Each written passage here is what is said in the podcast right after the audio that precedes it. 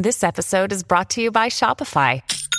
Forget the frustration of picking commerce platforms when you switch your business to Shopify, the global commerce platform that supercharges your selling wherever you sell. With Shopify, you'll harness the same intuitive features, trusted apps, and powerful analytics used by the world's leading brands. Sign up today for your $1 per month trial period at shopify.com slash tech, all lowercase. That's shopify.com slash tech.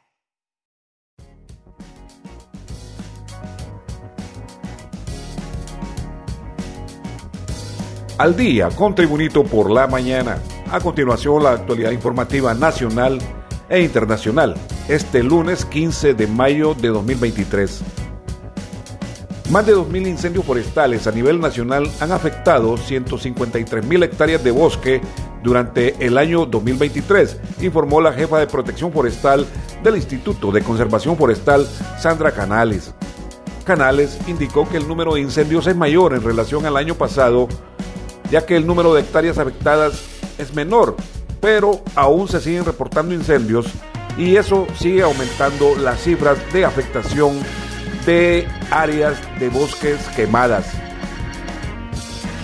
Más noticias con Tribunito. El Consejo Nacional Anticorrupción señaló que el gobierno pretende coartar los derechos humanos y las garantías constitucionales al ordenar que se investigue una marcha pacífica ocurrida la semana pasada en Choluteca contra el proyecto de la ley de justicia tributaria. Por medio de su cuenta de redes sociales, el Consejo Nacional Anticorrupción consideró como amenaza la orden del Consejo Nacional de Defensa y Seguridad de investigar y castigar a quienes financien la manifestación.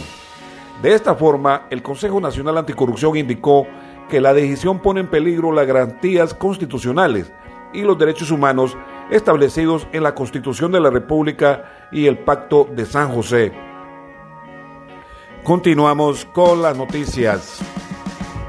Un hombre fue atacado de disparos por desconocidos a eso de la 1.30 de la madrugada de este día cuando salía de una reconocida discoteca en Gracias Lempira. El hecho ocurrió cuando un grupo de personas platicaban en las afueras de la discoteca e individuos encapuchados a bordo de una motocicleta sin mediar palabras le quitaron la vida a Lesmin Yamin Alvarado Maibel, de 34 años, quien era originario de Altos de Guantepe pero residente en San José de los Altos de Gracias Lempira. Alvarado, gravemente herido, fue trasladado al hospital Juan Manuel Galvez, pero murió por la gravedad de las heridas. Sus familiares y amigos llegaron al hospital para reconocer el cuerpo y evitar que fuera trasladado a la morgue de Santa Rosa de Copán. Según se conoció, Alvarado era primo del expresidente de Honduras, Juan Orlando Hernández, quien guarda prisión en Estados Unidos por cargos de narcotráfico. Más noticias. El diputado liberal Mauricio Villeda consideró que la Corte Suprema de Justicia debe pronunciarse primero sobre el proyecto de ley de justicia tributaria.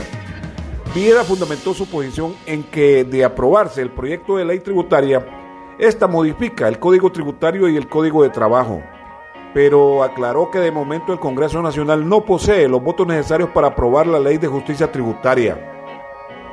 A lo anterior, amplió que las reformas proyectadas van vinculadas a una modificación de la Constitución de la República, un principio de continuidad y se necesita la mayoría calificada. Más noticias. El diputado del Partido Libertad y Refundación Libre, Marco Eliu Girón, consideró que el titular del Congreso Nacional, Luis Redondo, se está convirtiendo en un dictador por la forma como trata a los diputados opositores. Así, Girón comentó que si Redondo sigue tratando mal a los diputados de oposición y algunos de Libre, no podrá conseguir consensos en el futuro.